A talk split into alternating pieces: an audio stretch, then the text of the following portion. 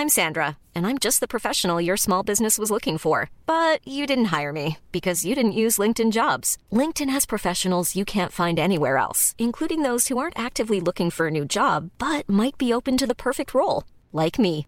In a given month, over 70% of LinkedIn users don't visit other leading job sites. So if you're not looking on LinkedIn, you'll miss out on great candidates like Sandra. Start hiring professionals like a professional. Post your free job on linkedin.com/people today. Bonjour à toutes et à tous, bienvenue dans le podcast La Sueur. On va parler de l'UFC Noche. C'était la soirée UFC dédiée au Mexique qui vient de se terminer avec Valentina Tchechenko contre Alexa Grasso en main event, combat flyweight, revanche d'un des plus gros upsets de l'année passée. Et finalement, N Steel, Alexa Grasso qui conserve sa ceinture, mais, mais, mais, après un résultat match nul, décision, donc un, juge voyait Valentina Shevchenko, l'autre juge voyait Alexa Grasso, et le troisième juge a vu un égalité, donc finalement c'est un match nul entre les deux, et donc la championne reste la championne. On a eu aussi un très divertissant Jack Della Maddalena contre Kevin Holland et puis Raoul Rosas Jr., le plus jeune combattant de l'histoire de l'UFC qui est revenu à la victoire. Donc une soirée qui a été extrêmement plaisante au global hein, dans la T-Mobile Arena de Las Vegas, grosse arène de l'UFC qui historiquement est quand même prévue pour les pay-per-view. Il, y avait même ce sentiment de pay-per-view, je pense que vous l'avez ressenti si vous avez regardé en direct en termes d'ambiance, en termes de production, en termes d'enjeu aussi puisqu'il y avait un combat pour le titre. Et donc finalement la championne reste la championne, on va voir tout ça maintenant.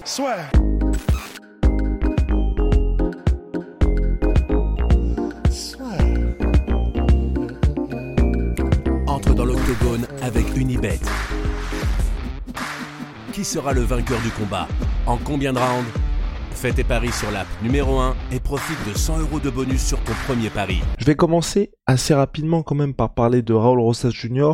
qui avait connu un brutal retour à la réalité. On parle de quelqu'un, Raul Rosas Jr., plus jeune combattant signé à l'UFC, arrivé par les Dana White Contender Series, qui est vraiment aujourd'hui l'antichambre de l'UFC, qui est en train de se développer un petit peu comme espèce de sous-cage warrior de l'organisation. Donc en gros, les Contender Series de Dana White, c'est vous donc Dana White le président de l'UFC, vous performez bien lors d'un combat dans cette organisation-là, succursale de l'UFC, propriété de l'UFC, et ensuite vous avez votre contrat. Et aujourd'hui, on a un petit peu ce sentiment que l'UFC est en train de remplacer l'émission historique de télé-réalité de l'UFC, The Ultimate Fighter, donc qui était arrivé par ce biais, Raul Rosas Jr., et c'est vrai qu'il y avait eu des débuts intéressants à l'UFC, extrêmement jeune, je le rappelle, hein, puisqu'il est arrivé à 17 ou 18 ans dans l'organisation, et il s'était pris un gros stop lors de son dernier combat, et on parle de quelqu'un qui avait des grosses ambitions aussi, hein, qui, euh, certes, qui évolue dans cette catégorie bantamweight, mais qui avait annoncé la couleur en disant j'ai envie de devenir le premier triple champion de l'histoire de l'UFC, donc champion bantamweight, featherweight et lightweight.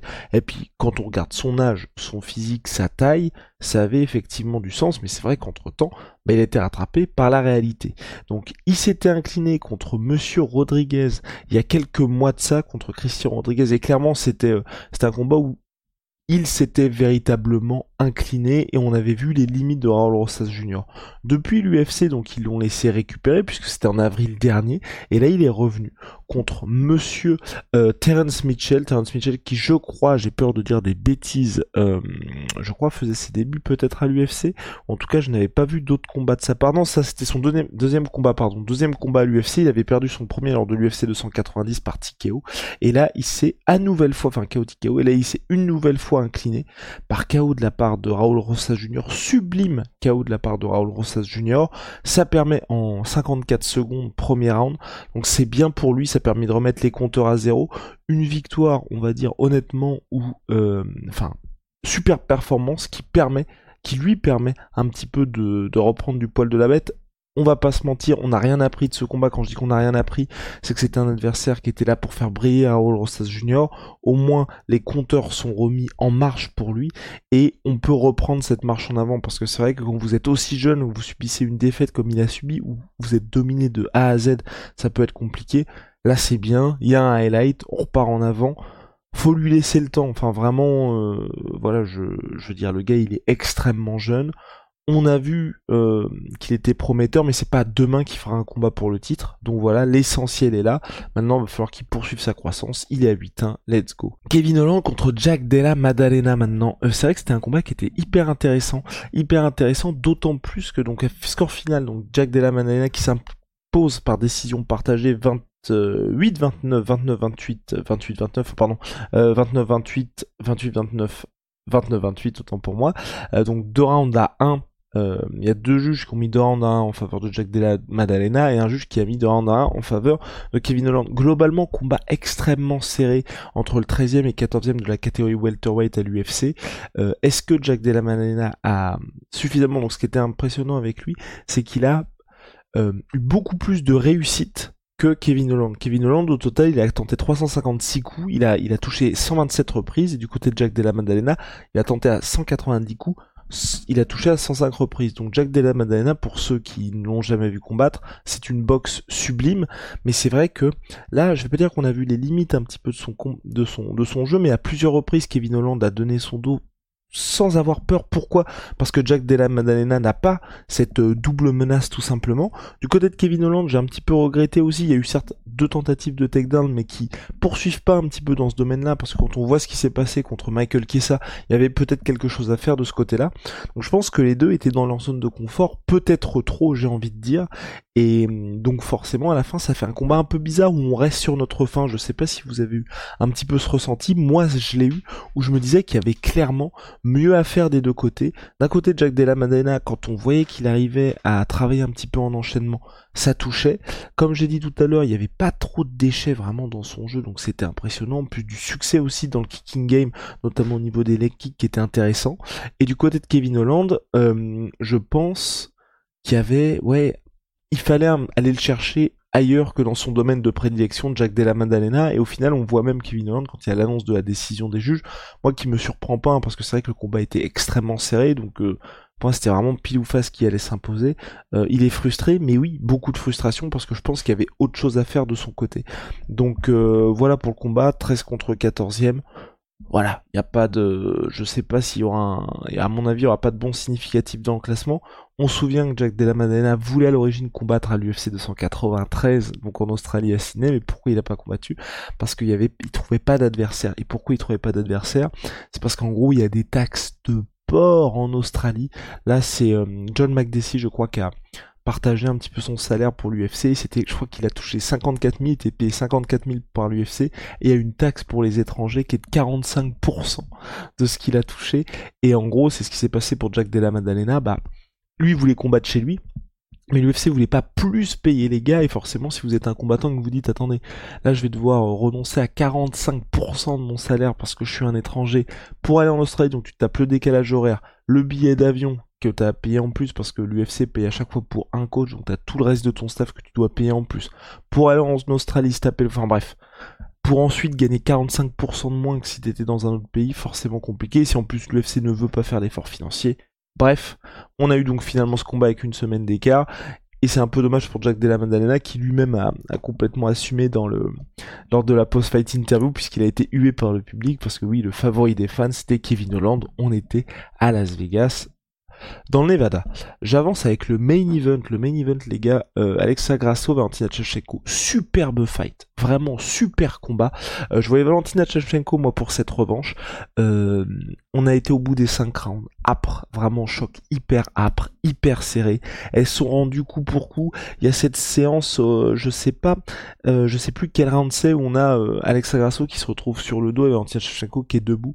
Et on voit que les deux, mais vraiment, ne laissent rien passer. Tentative de kick de Grasso, axe kick de la part de Chevchenko, est-ce qu'elle en... Enfin, il y avait vraiment ce sentiment que dans chaque phase, il ne fallait rien lâcher de part et d'autre, et vraiment qu'elle savait que c'était un combat où pour, euh, pour euh, Alexa Grasso montrer que c'était pas un accident ce qui s'était passé lors du premier combat, et du côté de Valentina Shevchenko montrer que c'était bien elle la championne.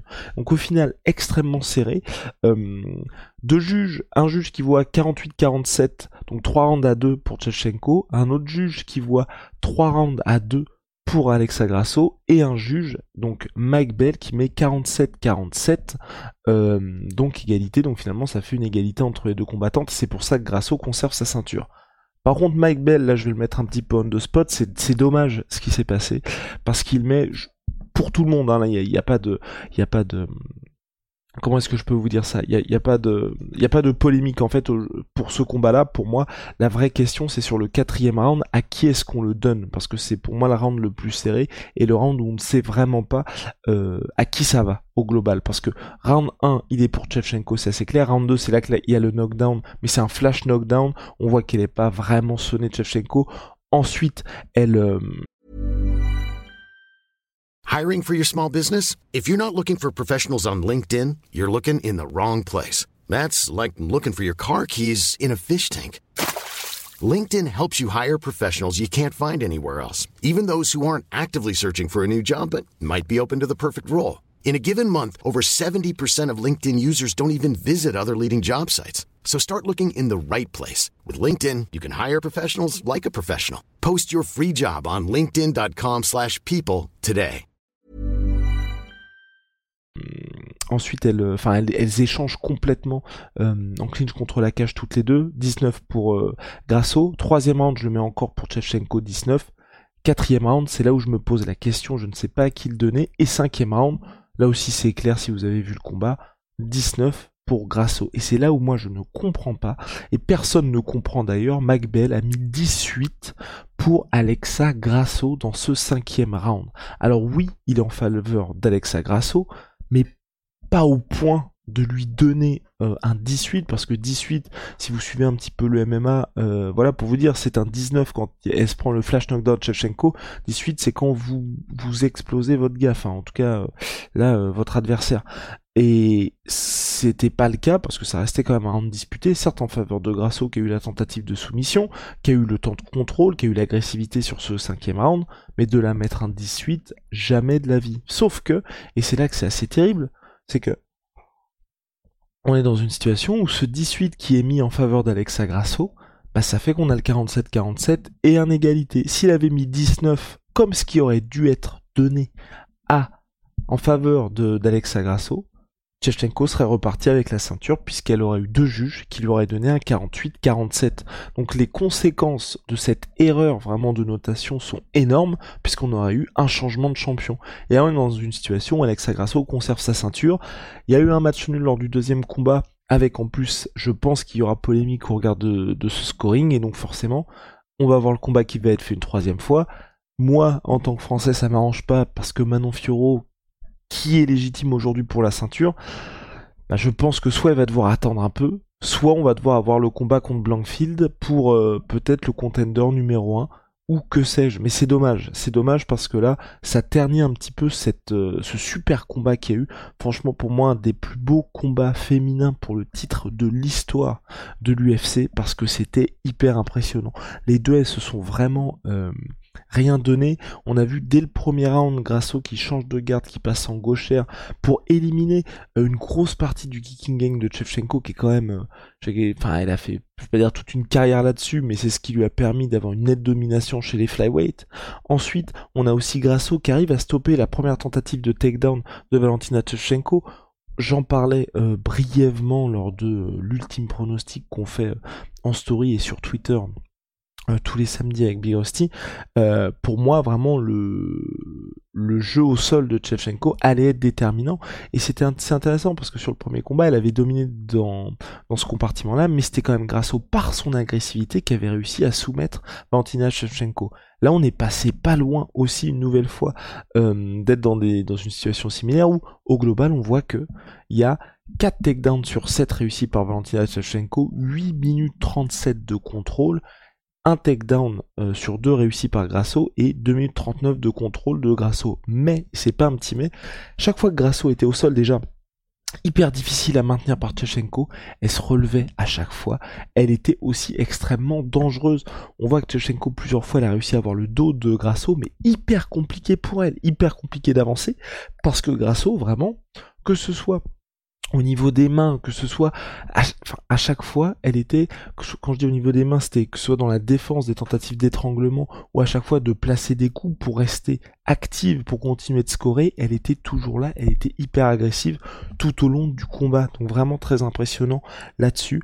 Euh, au niveau du knockdown, euh, ce qui est donc je vais pas minimiser ce knockdown, mais c'est vrai que c'est intéressant, c'est que c'est dans un échange entre les deux, les deux touchent au même moment et on voit que oui, Grassos le prend, sauf que bah elle elle reste debout alors que Valentina Tchachenko flanche, même au-delà de flancher, c'est elle qui finit au sol, mais directement après elle récupère, et ensuite on a un échange contre la cage entre les deux, où les deux s'envoient les bombes. On a un petit peu plus tard dans le combat les coups de, Valentina Shevchenko qui ont été impressionnants dans ce combat-là, et qui lui ont bien bien servi, notamment pour ouvrir, je crois que c'est... Euh, elle, est, elle est ouverte au niveau du sourcil de, de la... J'en perds mon latin, j'en perds mon latin, j'ai oublié le mot. Goddamn, au niveau du... Wow, euh, de l'arcade, voilà, au niveau de l'arcade sourcilière gauche, elle, elle se retrouve ouverte Valentina, euh, Alexa Grasso dans ce combat-là sur un coup de Valentina Chevchenko. J'ajoute aussi qu'on a une belle tentative, euh, toujours dans ce, dans ce combat où il s'est passé énormément de choses, au troisième rang de Chepchenko, une guillotine euh, où on a eu assez peur que, ce que, ce soit, la fin du combat, mais finalement Grasso s'en est sorti. Elle a très bien temporisé et euh, je note quand même, donc c'était troisième ou deuxième round pour ça, troisième round, c'est ça qui est aussi marrant, c'est qu'on a Chepchenko qui a essayé de jouer un petit peu avec les règles. vous savez que quand vous avez justement trois appuis au sol, vous n'avez, vous ne pouvez pas vous prendre que ce soit un kick un genou au niveau du, au niveau du visage, au niveau du crâne. Et sauf que ce qui s'est passé avec Valentina Shevchenko, c'est qu'elle, elle a essayé de poser sa main alors qu'il n'y avait pas d'appui dessus. C'était juste vraiment pour jouer avec les règles et empêcher Grasso de lui mettre des genoux. Sauf que l'arbitre euh, bah, a vu qu'elle ne mettait pas de poids et que c'était juste le fait de mettre la main euh, c'est juste le fait de mettre la main pour éviter de se prendre les genoux et pour dire qu'ils étaient illégaux. Alors que n'a pas bon chef et non non non, il n'y a, a, pas de souci. Donc elle en a enchaîné, je crois, elle s'en est pris deux ou trois euh, pleine bourre des genoux. Donc euh, voilà, c'est quand même important de dire ça.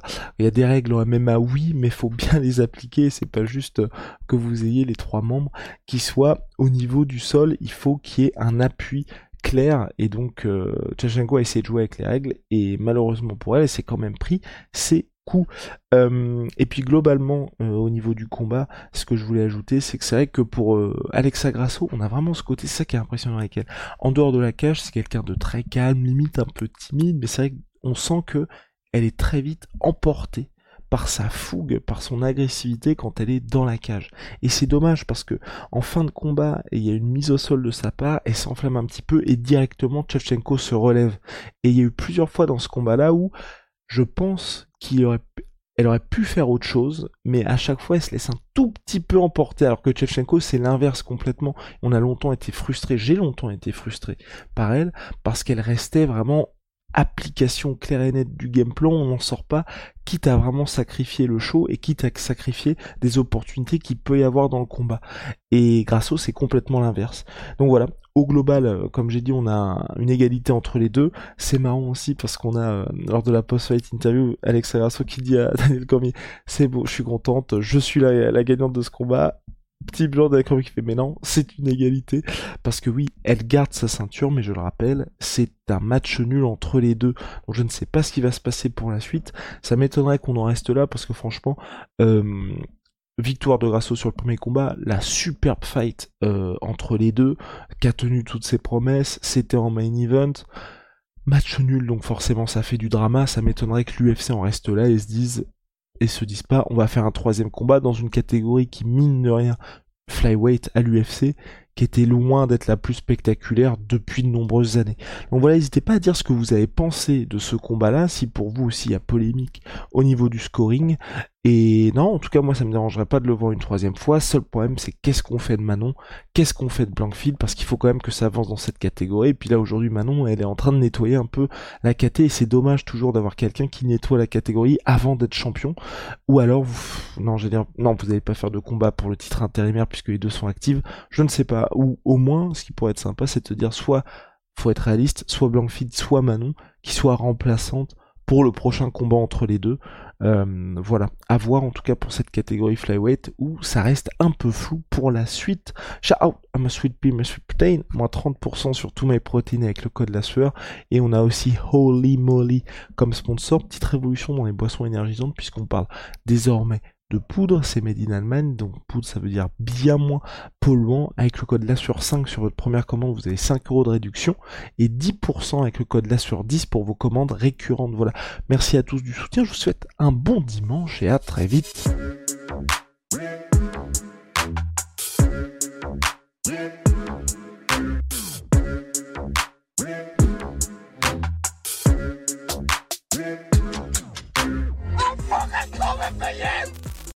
Et voilà, c'est la fin de votre épisode du podcast La Sœur. Si ça vous a plu, n'hésitez pas à nous mettre les 5 étoiles sur Apple Podcast ou sur Spotify. Vous pouvez aussi nous laisser un petit commentaire, ça nous aidera beaucoup. Et si vous voulez aller plus loin avec nous, vous tapez La Sueur sur toutes les plateformes ou sur les réseaux sociaux, vous nous trouverez. Et là, vous nous écoutez très certainement en audio. On est aussi en vidéo sur YouTube, mais également sur Snapchat. Là encore, vous tapez la et on sera là. Merci de votre fidélité et à très vite pour de nouvelles aventures.